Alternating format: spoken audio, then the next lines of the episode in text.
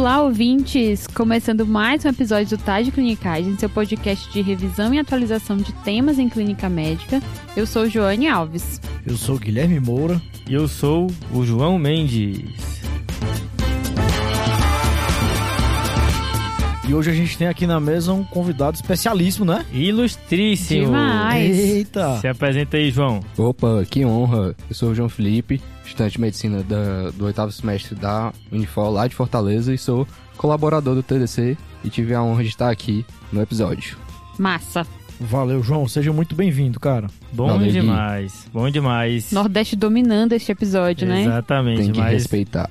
mais um episódio aí regional. E a gente vem com um episódio de caso clínico dessa vez. Mas antes disso, a gente tem que falar do Guia TDC, né, pessoal? Isso, João. Lembrar pro pessoal que tá ouvindo a gente que o Guia é nossa plataforma de revisão e atualização rápida, né, Pra você se atualizar sem esforço. E toda segunda-feira saem três tópicos que estão assim sempre nos últimos jornais, tópicos recentes. E na última semana do mês tem a revisão do TDC, que são os assinantes do guia que escolhem o tema. Então você vota lá e escolhe o tema que você quer ler no final do mês. Exato. Rapaz, bom demais, né? O pessoal do TDC pega aqui, mastiga os principais artigos que saíram ali mais próximos, é os mais importantes. Colocam lá já tudo em português, em bonitinho, né? Exato. A ideia é fazer o pessoal ganhar tempo, né? Sei que é muita coisa para ler, para ficar atualizado. A gente faz uma busca nos melhores jornais do mundo, vê o que tem de mais relevante e deixa compactado em formato de texto e em áudio para você com as referências linkadas. Então o assinante tem direito a tudo isso e escolher aí o tema da revisão, como a Jo falou. A última revisão foi sobre a nova diretriz de controle da glicemia no paciente internado. E tá muito top. Exato. O link para você ir atrás, se, se você se interessou, tá aqui na descrição do episódio.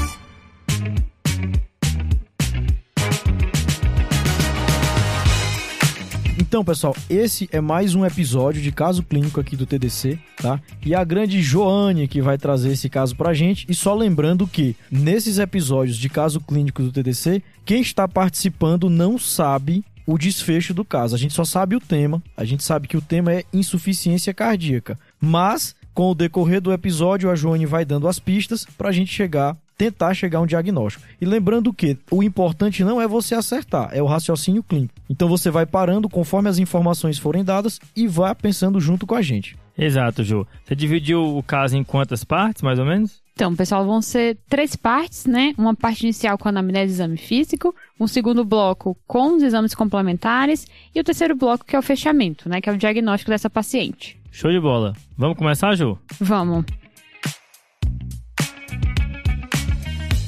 Então, pessoal, nós temos uma mulher de 35 anos de idade, Uhum. negra, que procura o pronto-socorro por dispneia progressiva há 20 dias. Associada ao quadro, ela relata um edema de membros inferiores que foi progressivo. E no momento da admissão no pronto-socorro, ela relata que teve um mal-estar geral e relata febre não aferida, que foi o motivo que ela procurou atendimento.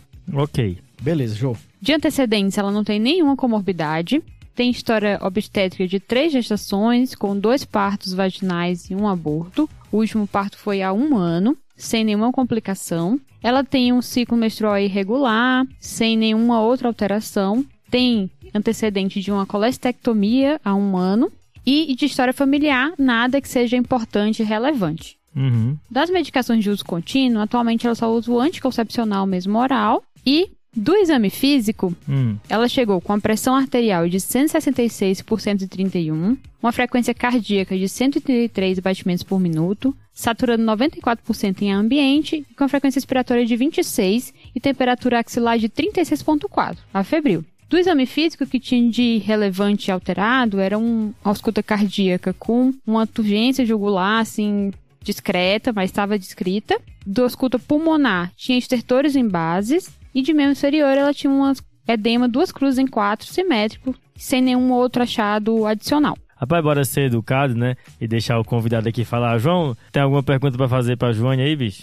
Claro. Joane, primeiro eu queria perguntar se essa dispneia dela tem alguma posição específica, sabe? Tem? Ela quando ela tá em pé, quando ela tá deitada, e aí? João, ela nega qualquer mudança assim com o decúbito. A gente perguntou especificamente se é paroxística noturna e ela negou. Tá. Lembrar que tem dois Joões aqui na mesa, né? Tem Exato. o João Felipe e o, e o João Mendes. E o João Mendes. O João Mas Mendes é o- é o da cachaça. É, e- e A do- melhor do Brasil. O do, o, rapaz, todo, todo mês eu recebo foto dessa cachaça de uma pessoa diferente.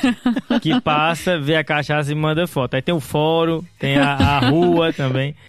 Mas ah, eu acho que o João foi numa direção legal, né? Que é procurar sintomas mais específicos de insuficiência cardíaca, né? Porque ter dispneia é uma coisa muito ampla, óbvio que direciona para insuficiência cardíaca. Dispneia é sempre aquela dualidade, né? Será que é o coração, será que é o pulmão? Mas quando tem esse componente é, é, posicional, né? Fala mais a favor de causas é, cardíacas. Exatamente, João. E aí, lembrando, é, pessoal, que existem uns critérios clínicos, né? Os critérios, famosos critérios de Framingham para o diagnóstico. O diagnóstico clínico, lógico que hoje em dia não é só isso, Uhum. mas é uma coisa que direciona muito. Então, dos critérios de Framingham, a gente tem dois maiores, né? Se, se eu tiver dois critérios maiores, eu fecho o diagnóstico clínico. E se eu tiver um maior e dois menores, né? Beleza. Essa paciente, pessoal, ela tem o quê? Ela tem de critérios maiores, tem turgência de jugular e ela tem estertores em bases. Então ela Uhum. já tem dois critérios maiores. Além disso, ela tem edema de membros inferiores, certo? Boa. E aí o que que acontece? Isso é até um toque pro ouvinte. O paciente chega com dispneia pra você, isso é mais de, de, de-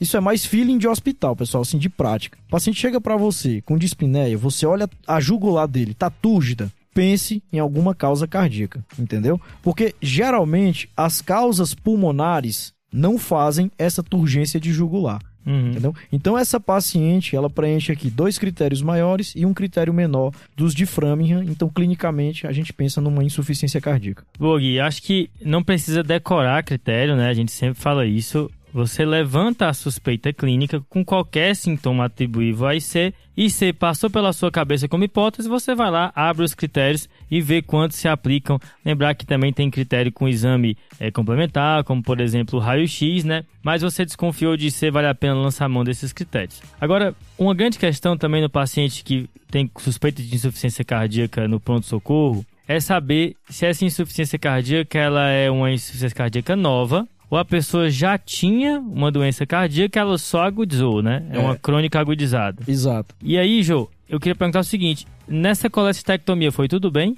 Segundo a paciente, sim, sem nenhuma intercorrência. Não teve intercorrência. Não. Foi, foi há um ano. Isso.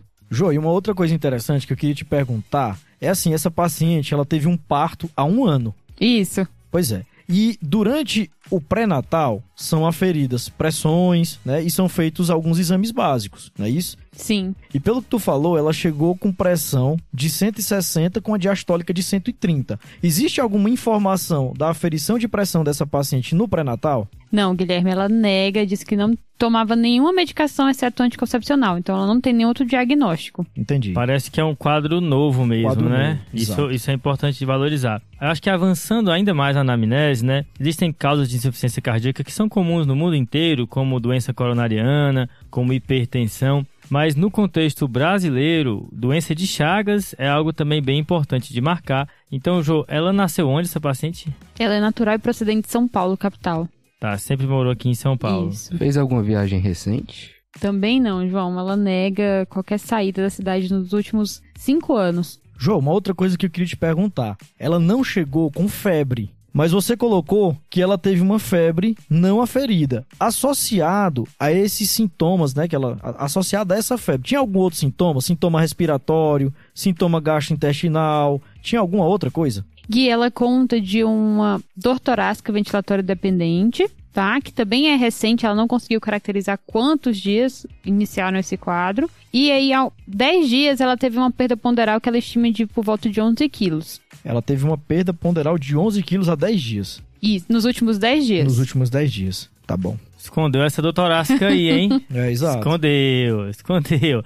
Dando uma de Fred. E quando ela chegou, João, no pronto-socorro, ela tinha doutorasca? Não, ela negava. Não tinha mais. Tá. E sintoma respiratório? Negou tosse, negou mialgia, odinofagia, negou qualquer outro sintoma assim, sistêmico. Acho que é importante, né, isso que o Gui levantou, pessoal, que quando a gente combina insuficiência cardíaca nova com um quadro inflamatório, que é o que essa febre nos faz pensar, surgem algumas possibilidades, né? A primeira delas é uma doença inflamatória do próprio coração, uma miocardite. Será que essa paciente não está passando por isso? Isso é uma primeira hipótese. Segunda hipótese, será que ela não tem uma endocardite, que é outro cenário em que você tem uma síndrome inflamatória com uma síndrome de insuficiência cardíaca nova? Então são coisas que ficam aqui rondando as nossas possibilidades e é algo que já abre um pouco o pensamento para causas não tão comuns, uma vez que as doenças comuns que causam insuficiência cardíaca, como coronária, como hipertensão, não explicariam por si só um quadro de febre, a não ser que ela tenha uma doença em cima da outra. Por exemplo, já tinha um quadro de miocardiopatia e uma infecção foi lá e descompensou. Exato. Tinha uma miocardiopatia desconhecida, né? Exato. Então. O que não é raro, né? O paciente vem com a miocardiopatia ali meio que compensada, no limiar de romper o horizonte clínico, tem uma intercorrência infecciosa e abre uma clínica de IC. Perfeito. E aí, João, uma coisa interessante que a Joane falou, Joane Alves, ela tá tentando, né? Tá tentando driblar a gente aqui, Ela viu? tá Eu tô tentando driblar a sentindo, gente. a mal intencionada. Ela tá, tá ela- parece que ela adquiriu o espírito do Fred, viu? Eu acho. Eita, o Fred, eita. ele, ele é, ele é contagioso. Exatamente. Então, o que ela colocou que a paciente usa é o quê? Anticoncepcional. Uhum. né? Então, a gente sabe que em alguns pacientes que têm predisposição, o anticoncepcional pode desencadear uma trombose, né? Eventos Uhum. trombóticos, tromboembólicos. E aí, o que, que acontece? A paciente teve uma dor torácica ventilatório dependente. Uhum. Que é a característica de uma dor torácica do tromboembolismo pulmonar, né? Sim. E aí vem a pergunta, Jô. No exame físico das pernas, o edema era simétrico? Tinha algum empastamento? Tinha alguma outra coisa que chamava atenção? Não, Gui, não tinha sinal de empastamento, tá? Tá bom, beleza. É, lembrar que a- o TEP é uma hipótese interessante, agora não explicaria essa síndrome de parênquima, né? Que ela tem estertor bilateral. Uma coisa que pode estar também gerando um pouco de dúvida é, poxa, a gente está falando que ela talvez tenha uma insuficiência cardíaca nova, né? Sim. Mas ela perdeu peso. E na insuficiência cardíaca, em geral, a pessoa ganha peso por retenção de volume, né? Retenção de líquido, exato. Mas é interessante marcar que insuficiência cardíaca nova, às vezes não dá tempo da pessoa ganhar peso. Ela faz edema principalmente pulmonar e não dá tempo de ter ganho de peso expressivo, como acontece em, em miocardiopatias mais crônicas e que o paciente vai cronicamente acumulando volume, tem mais derrame cavitário, coisa que ela não parece ter pelo exame físico, então deve ser um quadro bem novo mesmo. Exatamente. João, em relação a isso que você falou, eu achei bem interessante. Por exemplo, Hum. o TEP é uma possibilidade baixa? É uma possibilidade baixa. Mas assim, a gente tá falando só pela dor ventilatória dependente, entendeu? Agora, uma coisa que você tem que levar pra vida também, que eu acho interessante o ouvinte saber, é isso que você disse. Quando o paciente tem um tromboembolismo pulmonar, pense que ele vai comprometer o ventrículo direito e que o pulmão dele vai estar limpo. Então, você não vai encontrar um paciente com edema de pulmão ou um paciente com estertor em base pulmonar, sendo que o TEP acomete circulação direita e não esquerda, tá? Boa. Agora, uma outra coisa que a gente poderia pensar nesse caso é miocardiopatia periparto, né? Miocardiopatia periparto acomete mais mulheres afrodescendentes, né? Que é o caso dela, e multíparas, né? Ela teve três gestações. Isso. Só que tem um detalhe: geralmente, quando é para acontecer miocardiopatia periparto, paciente evoluir com insuficiência cardíaca, acontece até cinco meses após o parto. Ela já tem um ano, né? É Sim. meio que uma possibilidade que cai por terra, que não é muito. Não chega a ser uma possibilidade mais importante, mas é só pro ouvinte ficar ligado. Se chegar uma paciente com essas características, que tiver tido um parto há menos de cinco meses, levanta essa bola aí que pode ser uma possibilidade. Exato. E outra coisa também que chama a atenção nesse caso, né? Até um termo que, que vem caindo em desuso, né? Mas ela pode estar tendo uma crise hipertensiva é como causa aí de, de disfunção orgânica, né? Ela está com a pressão arterial diastólica expressivamente alta, né? 130 nessa medição. Ela tem sinais de insuficiência cardíaca aguda. A gente pode encarar essa paciente, por um lado, como uma crise hipertensiva, né? E outro fato que deixa um pouco incomodada essa pressão é justamente o que você levantou, que no pré-natal dela, há pouco tempo, ela não era hipertensa. Então, será que não é uma causa secundária de hipertensão evoluindo com gravidade, levando à disfunção orgânica? Exato. Aí nesse caso, a disfunção orgânica é justamente o coração, né? Exato. E, e muitas vezes quem sofre junto na brincadeira também é o rim, sempre ele, que é o primeiro a abrir, né? Então, é, tudo isso inspira cuidado. Acho que vale a pena também um fundo de olho dessa paciente. Com certeza. E Gui, a gente não tinha esse recurso disponível lá pra fazer fundo de olho no momento. Mas, Jô, Eu sei que ela tá em uso anticoncepcional e tudo, mas nunca é demais perguntar a data da última menstruação. A Dum, né? Ela mesma. Famosa. Essa data eu tenho. Foi, foi mais ou menos 15 dias antes da data da internação dela. Beleza, usando o método contraceptivo, acho que dá pra confiar que a probabilidade de gestação é baixa. Então, pessoal, até aqui a gente falou já de várias etiologias, né? Então ela tem uma pressão elevada, né? Parece ser uma coisa recente, então a gente pensa aí que ela está tendo a chamada crise hipertensiva com lesão de órgão-alvo, coração, com insuficiência cardíaca. Uma outra possibilidade, uma miocardite, uma paciente que estava com febre, teve uma dor torácica. Endocardite também a gente pode pensar, tá? Febre com IC nova, só que uma coisa que nos afasta um pouco dessa possibilidade é a ausência de sopro, tá? Uhum.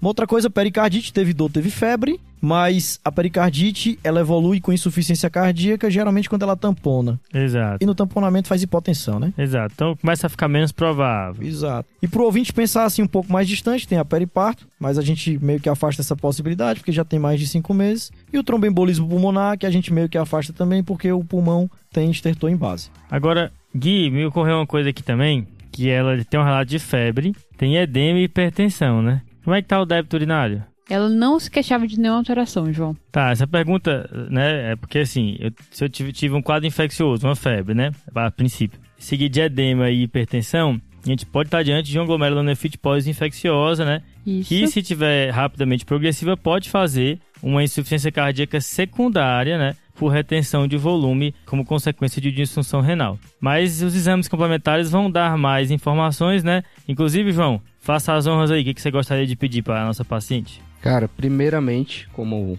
um bom acadêmico, eu preciso pedir um eletrocardiograma. Roy. Boa. Roy, Roy.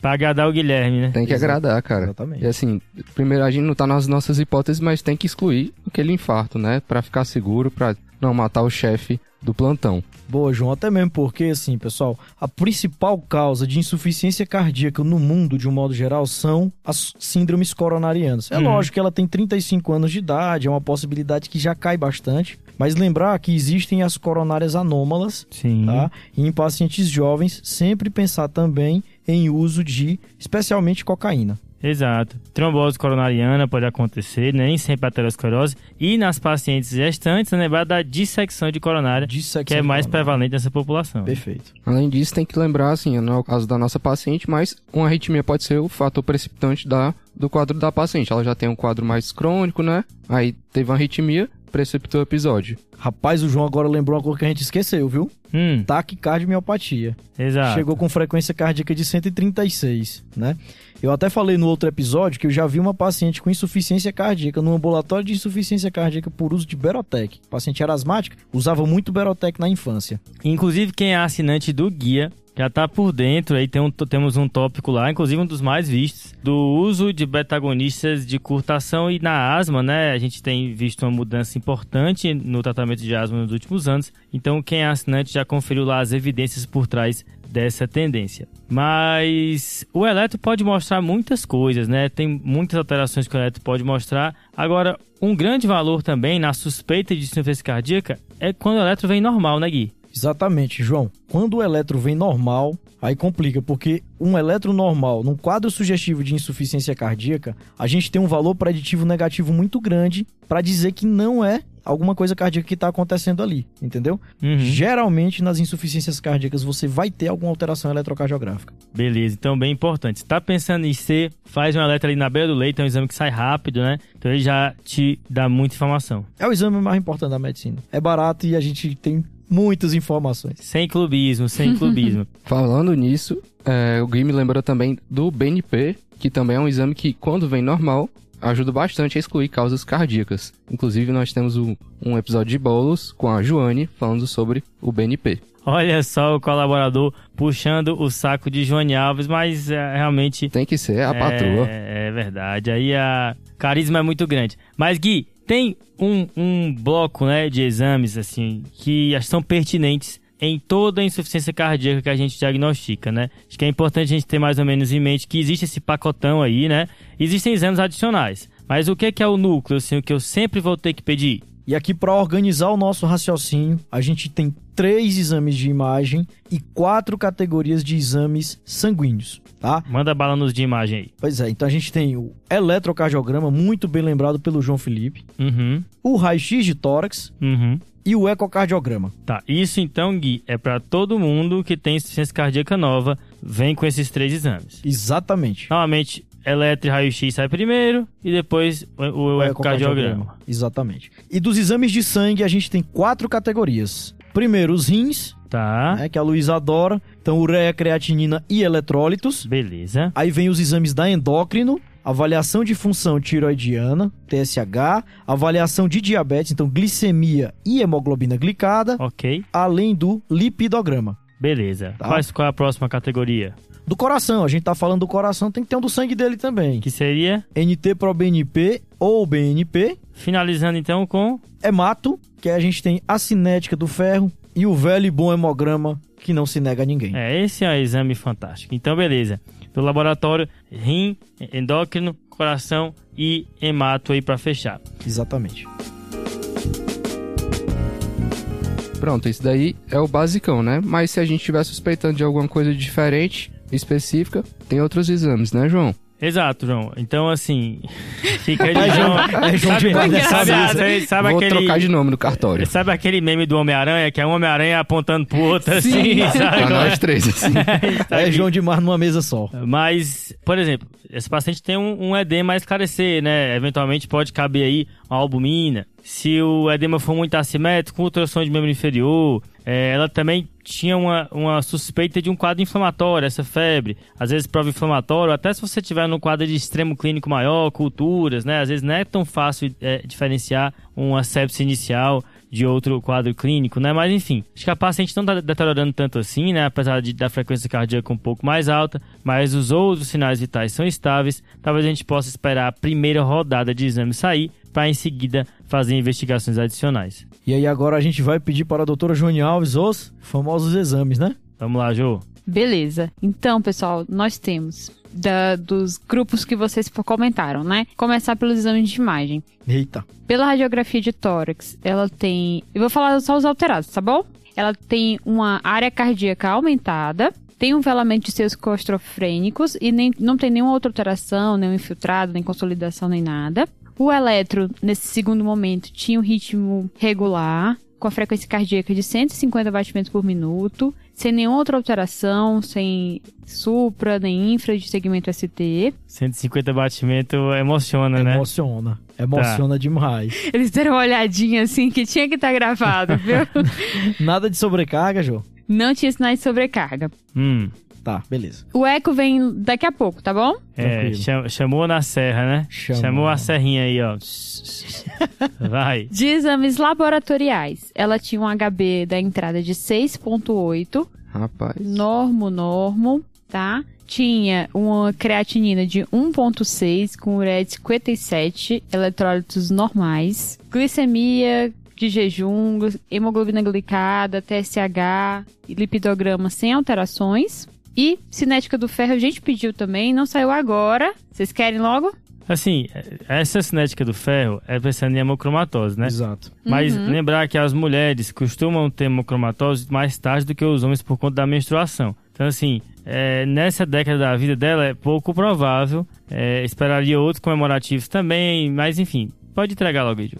Vamos lá. Tem o reticulócito corrigido de 0,6, com ferro de 7, Tá. ferritina de 241, transferrina de 155, capacidade total de ligação do ferro de 235, ácido fólico B12 normais. Certo. Índice de saturação? 30%. Beleza. O João tá tentando enrolar a gente, né? Cadê as plaquetas e o leucócito, Jô? Boa, João. Então, o leuco dela era de 8.200, com diferencial todo normal, e as plaquetas de 255 mil. Então, Jô, você falou vários exames aí que a gente já pediu, mas tá faltando um, né? Exame mais...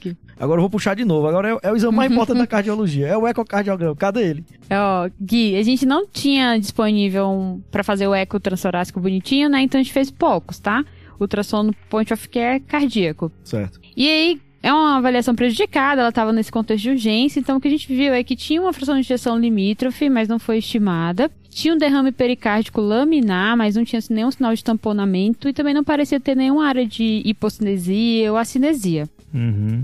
Jô, e assim, você falou que ela tinha uma fração de ejeção limítrofe, vocês avaliaram. Não tinha segmentares, né? Era difuso. Era difuso. Tá bom. Só um adendo, pessoal. Quando a gente tem um quadro de insuficiência cardíaca que você encontra lesões segmentares, no eco dá pra ver, tá? Ó, a parede anterior tá mais parada do que a parede inferior, por exemplo. Se você tem essa assimetria de mobilidade, você tem que pensar em coronariopatia. Nesse caso aqui é o que a gente não tem, é difuso. Acho que agora com esse laboratório dá pra gente comentar algumas coisas, né? Fazer algumas, tentar fazer algumas inferências. Primeiro que essa creatina de 1.6 é alta para essa paciente, né? 35 anos, né? Para ter creatina de 1.6, ela certamente deve estar numa lesão renal aguda. A questão é procurar se ela tem uma creatinina basal, né? Mas mesmo assim, é, mesmo sem esse valor basal, dá para inferir isso. Então, uma urina 1 seria interessante aqui nesse contexto. Acho que acrescentar e uma imagem dos rins também. Como o João fala, né? É a biópsia líquida Biópsia do rim. né? líquida, exatamente. É a frase que eu ouvi da doutora Patrícia da nefrologia. Um abraço.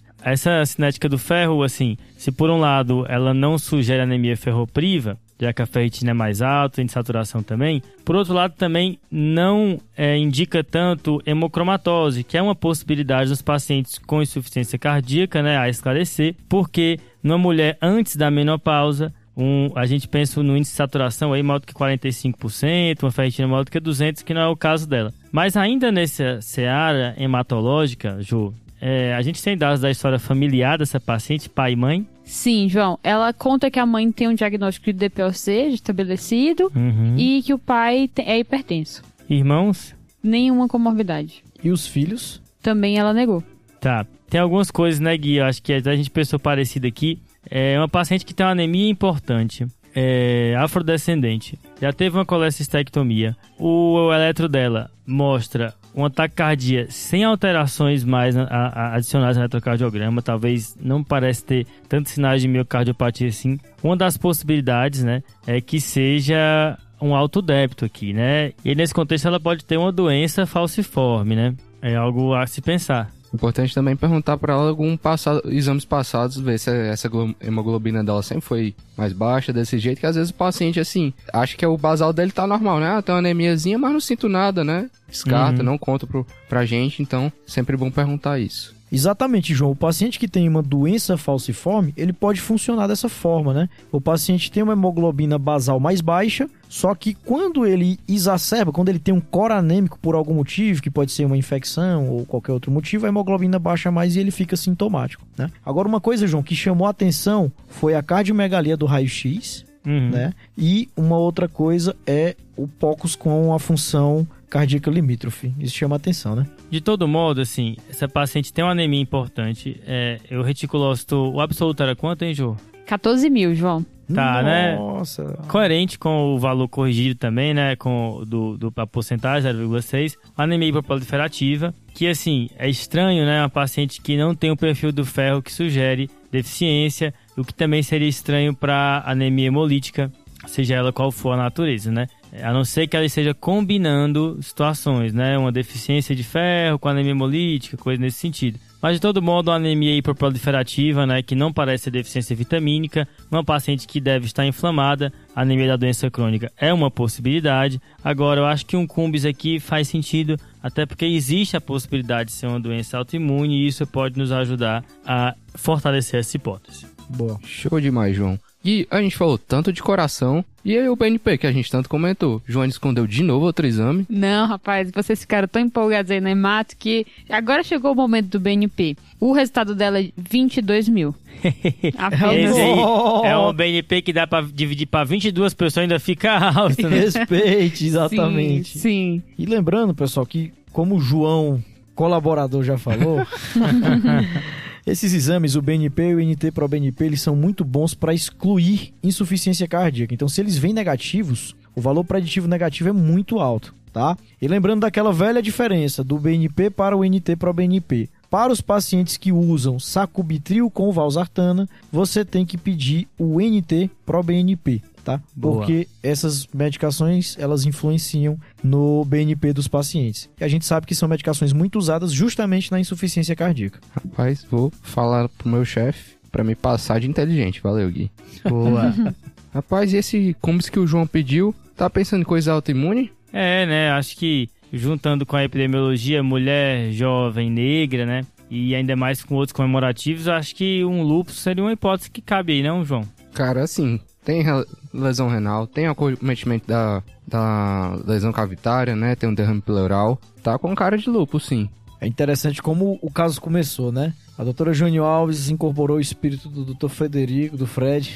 Começou com insuficiência cardíaca. E aí, com o andar da carruagem, o que, que a gente vai vendo, né? Sintoma constitucional, teve a febre. Ali, um critério hematológico, a anemia, né? Aí vem a questão das serosas. Tinha um derrame pericárdico pequeno, tinha um derrame pleural. A lesão renal, né? Lesão renal aguda. Então, realmente está aqui se desenvolvendo para um quadro de autoimunidade, como o João falou, um- é muito sugestivo de um quadro, a princípio, de lupus, né? E aí, como a gente já deu tanta volta no diagnóstico, é bom dar uma volta na anamnese também, né? Já que o João pensou em lúpus, a gente poderia perguntar algumas coisas de músculo esquelético, perguntar de dor, dor e inflamação nas articulações, pesquisar aquele caráter inflamatório do lúpus, olhar também questão da pele, ver se tem algum comemorativo lá, fâneros, olhar os cabelos, ver se tem algum sintoma neuropsiquiátrico também, de algum tempo atrás. E aí, Joane, o que é que você tem pra gente? Boa, João. Como a gente sabe, o melhor exame complementar é complementar a anamnese, né? Rapaz, aí. Isso aí é do, Professora, né, professora? Professora Joane. Não, Temos um mentor aqui, né? é do, é do dono da cachaça, João Mendes. Essa frase. Exato. É, aprendi lá no Ceará. E o ponto legal que, que, que vocês seguiram, mesma linha de raciocínio que foi realizada no momento da investigação desse caso, Uhum. tá? Então, tudo que a gente passou não foi à toa. Foi o momento que a gente teve esse dado. Então, em relação às suas perguntas, os cabelos eram frágeis, mais fracos, ressecados, mas não tinha nenhuma área de alopécia, não tinha histórico, nem era por ser observado no exame físico racho, alguma alteração cutânea, também não tinha alteração de mucosa oral, negava qualquer sintoma neuropsiquiátrico prévio e na internação também não apresentou nenhum sintoma. Tá certo, Jô. Mas não, não engane, não. E o critério e, a- e as articulações? Esse sim chamava atenção, Gui. Ela tinha um histórico anterior de artrite com rigidez matinal. Ela não estava no momento da internação, isso apareceu um pouquinho depois, mas antes desse período de 20 dias, ela relatou um quadro semelhante, era um quadro recorrente, porém ela nunca procurou atendimento médico por conta desse motivo. Entendi, Jô. É, agora, né, tem que parafrasear o molejão na dança da vassoura. Ô menininha, eu sou seu fã. Eu sou seu É, Muito Cara, o cara inventou isso agora, eu não acredito Genial. não, velho. É. Eu não acredito que o cara inventou isso agora. menininha, eu sou seu fã, a melô da reumatologia, né? Muito então, bem. Isso, inclusive, a gente fala no episódio de fã. Essa melô, inclusive, a gente fala no nosso episódio 69, só de fã, com o glorioso João Vitor. Excelente, foi muito bom gravar esse episódio. Mas acho que aqui a gente tem que seguir uma linha de investigação para a principal hipótese etiológica, que é lupus, mas prosseguir a investigação sindrômica, que é a insuficiência cardíaca nova, né? Certo. Ainda falta da investigação da síndrome de insuficiência cardíaca o eco, porque aqui ele vai definir a fração de ejeção, que é uma coisa que vai ser um grande divisor de águas na condução dessa paciente. E na investigação da etiologia provável, que é lupus, a gente tem que pedir os, os autoanticorpos, né, que vão montar aí critérios pra gente, anti-DNA, tem que o próprio como que a gente vai falar, falou, o FAM, complemento e coisas nesse sentido, vão, vão vir agora para selar a hipótese. Além disso, o exame de urina que o João pediu vai ajudar a gente bastante agora. Estamos mais ansiosos ainda pra ele. Pensando na nefrite, né? Exato, Exatamente. pensando na nefrite. E assim, pessoal, já que a gente está num episódio de insuficiência cardíaca, eu acho que vale a pena a gente sumarizar de forma bem resumida o que é que o ecocardiograma pode nos ajudar nesses quadros. tá? Beleza, Gui. Porque normalmente o pessoal para só na fração de ejeção, né? Mas o eco é muito mais do que isso. Então, de uma forma resumida, o ecocardiograma ele traz muitas informações para o paciente com insuficiência cardíaca. Então, a primeira coisa que a gente vai ver Hum, é justamente a fração de ejeção. beleza. tá? Porque a fração de ejeção, se ela for menor do que 40%, a gente vai entrar naquele capítulo de insuficiência cardíaca com fração de ejeção reduzida, que existe toda uma evidência, né? Todo um tratamento para esse tipo de paciente. Tem toda uma sequência de medicações aqui. Inclusive, a gente tem um episódio sobre isso, né? De insuficiência cardíaca no ambulatório. Episódio número 87 com o glorioso doutor José Carlos. Exatamente. Beleza, Gui. Mas eu acho que até essa parte da fração de injeção, muita gente vai, né? A questão é depois disso, assim, como é que a gente consegue organizar o pensamento para avaliar o eco além da fração de injeção? Então, quem tá olhando um laudo ecocardiográfico de forma fácil e resumida, João, eu diria que tem que olhar mais cinco coisinhas. Hum, Sinais de remodelamento, tá. disfunção diastólica, Ok. que isso vai estar no corpo do laudo, Ok. As válvulas, se tem alguma estenose ou insuficiência valvar, Uhum. a pressão sistólica de artéria pulmonar, que é a PSAP, você vai ver se tem hipertensão pulmonar ou não, Ok. e o pericárdio. O pericárdio você vai ver se ele está mais endurecido ou se tem algum derrame. Beleza, Gui. Dessas cinco coisas, você falou sinais de remodelamento cardíaco, né? O que que tem aí nessa gaveta? Então, nessa gaveta tem três coisas principais. Índice de massa, que eu vou ver o tamanho do coração, a massa, se ele está aumentado. Uhum. A espessura, eu vou ver se ele está mais grosso, tá? Ok. E sempre observar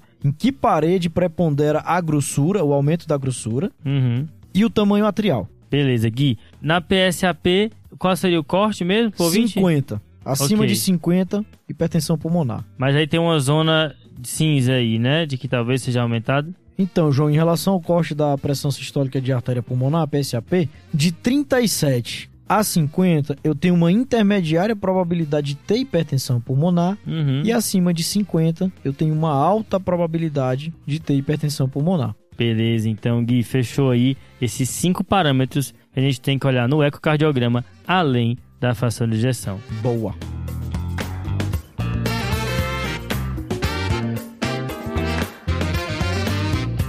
Vamos lá, doutora Joane Alves. Será que a gente foi, errou? Como é que tá? Então, meninos, o FAM veio nuclear pontilhado fino maior que 1 para 1280. Ô, menininha, eu sou seu fã, né? Exato. Então, com anti-RNP de maior que 240, anti-SM maior que 287, anti-RO positivo e anti-LA negativo. Tinha um C354, estava consumido, e um C4 de 8, também consumido. A urina 1. Urina 1 tinha proteinúria, uma cruz, tinha numerosas células, tinha um cristais de oxalato e nenhum outro achado. O CUMBS era negativo, Certo. tinha um DHL de 231 com aptoglobina normal e bilirrubina total de 0,7. Doença Então, Normal. nesse caso, só pra frisar, né, o, o lúpus ele pode fazer vários espectros de anemia, a hemolítica é uma delas, só que aqui a gente tem uma anemia hipoproliferativa e a anemia hemolítica é hiperproliferativa, né? A gente tem aqui 14 mil reticulócitos só, então aí uma É, anemia hipoproliferativa, Doença crônica, uma né? anemia de doença crônica que é um, um dos espectros que o lúpus pode fazer.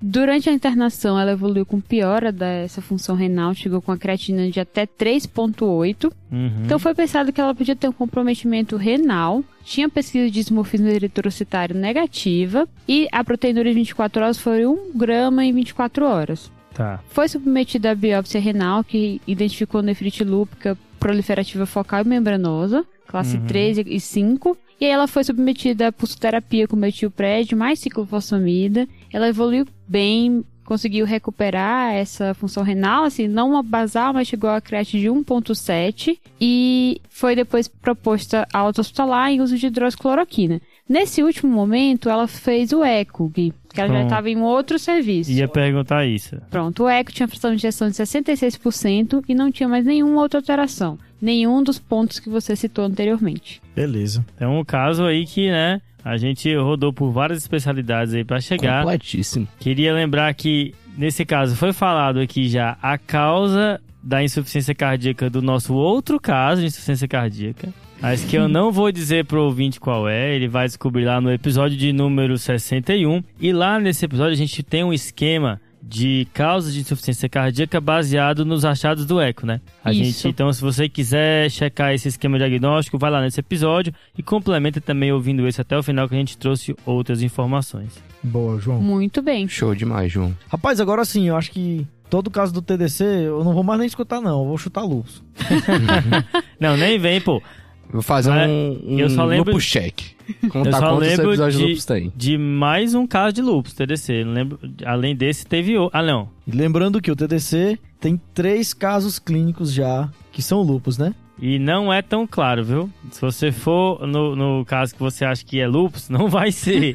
Então, é, como Quando esse, você menos ninguém, espera. como esse ninguém achava que era, Quem né? descobrir, manda inbox aí pra gente. Estamos esperando. Dentre esses 140, hoje fechando 148 episódios, quais são os três episódios que foram de lúpus? É mais ou menos um caso de lupus a cada 50 episódios, É. né? A taxa? pouquinha coisa, ainda bem. É.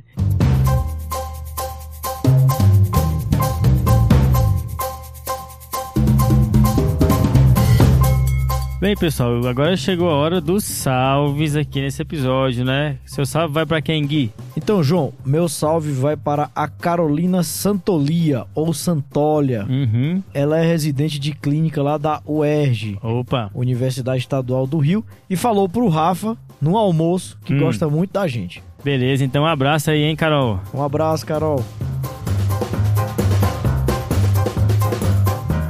E o seu, Jô? Então, meu salve, João, foi um pedido especial também. Opa. Eita. Que é lá pra Fortaleza, né? Aproveitar que tem vários nordestinos e inclusive cearenses aqui. Uhum. Que é pro Olha aí. Christopherson e pra. que foi meu chefe da residência lá, o Dr. Fabrício, e todos os residentes de clínica médica do Valdemar. Muito bem, só gente fera aí. Um abraço, pessoal. Um Obrigado abraço. pela audiência. Um abraço para os nossos amigos do Valdemar.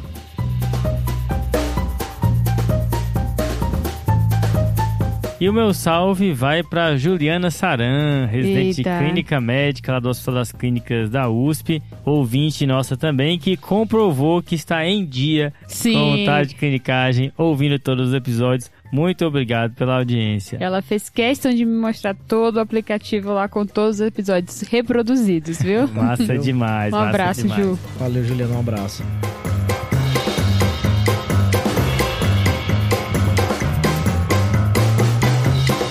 Beleza, pessoal. Então vamos nos encaminhando aqui pro fim do episódio. Um caso que a gente indigência cardíaca. A gente agradece enormemente a presença do João Felipe, Sim. Opa, galera, é uma honra estar aqui. Obrigado pela oportunidade. Vocês são fera demais. nosso Valeu, colaborador que está aqui precisamente às 1h13 da manhã. Do dia 28 do 7. Exatamente, gravando esse episódio conosco. Lembrar que se você quiser entrar em contato conosco, você pode fazer através do inbox do Instagram, no Twitter, pelo e-mail também. Por todos esses canais nós estamos presentes. João, e agora tem o WhatsApp do TDC também, né? Ah, tem o TDCel também, né? Também pode entrar em contato conosco pelo WhatsApp. E lembra de seguir o TDC no seu agregador de podcasts favorito e deixar uma avaliação lá, deixar um review, que isso fortalece o nosso projeto. Beleza, pessoal? Fechou? Fechou. Fechou demais. Valeu, valeu, Valeu, valeu, falou. falou, falou.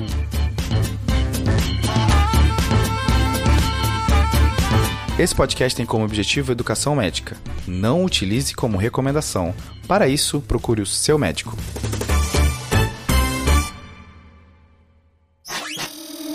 Essa é uma produção do Bicho de Goiaba.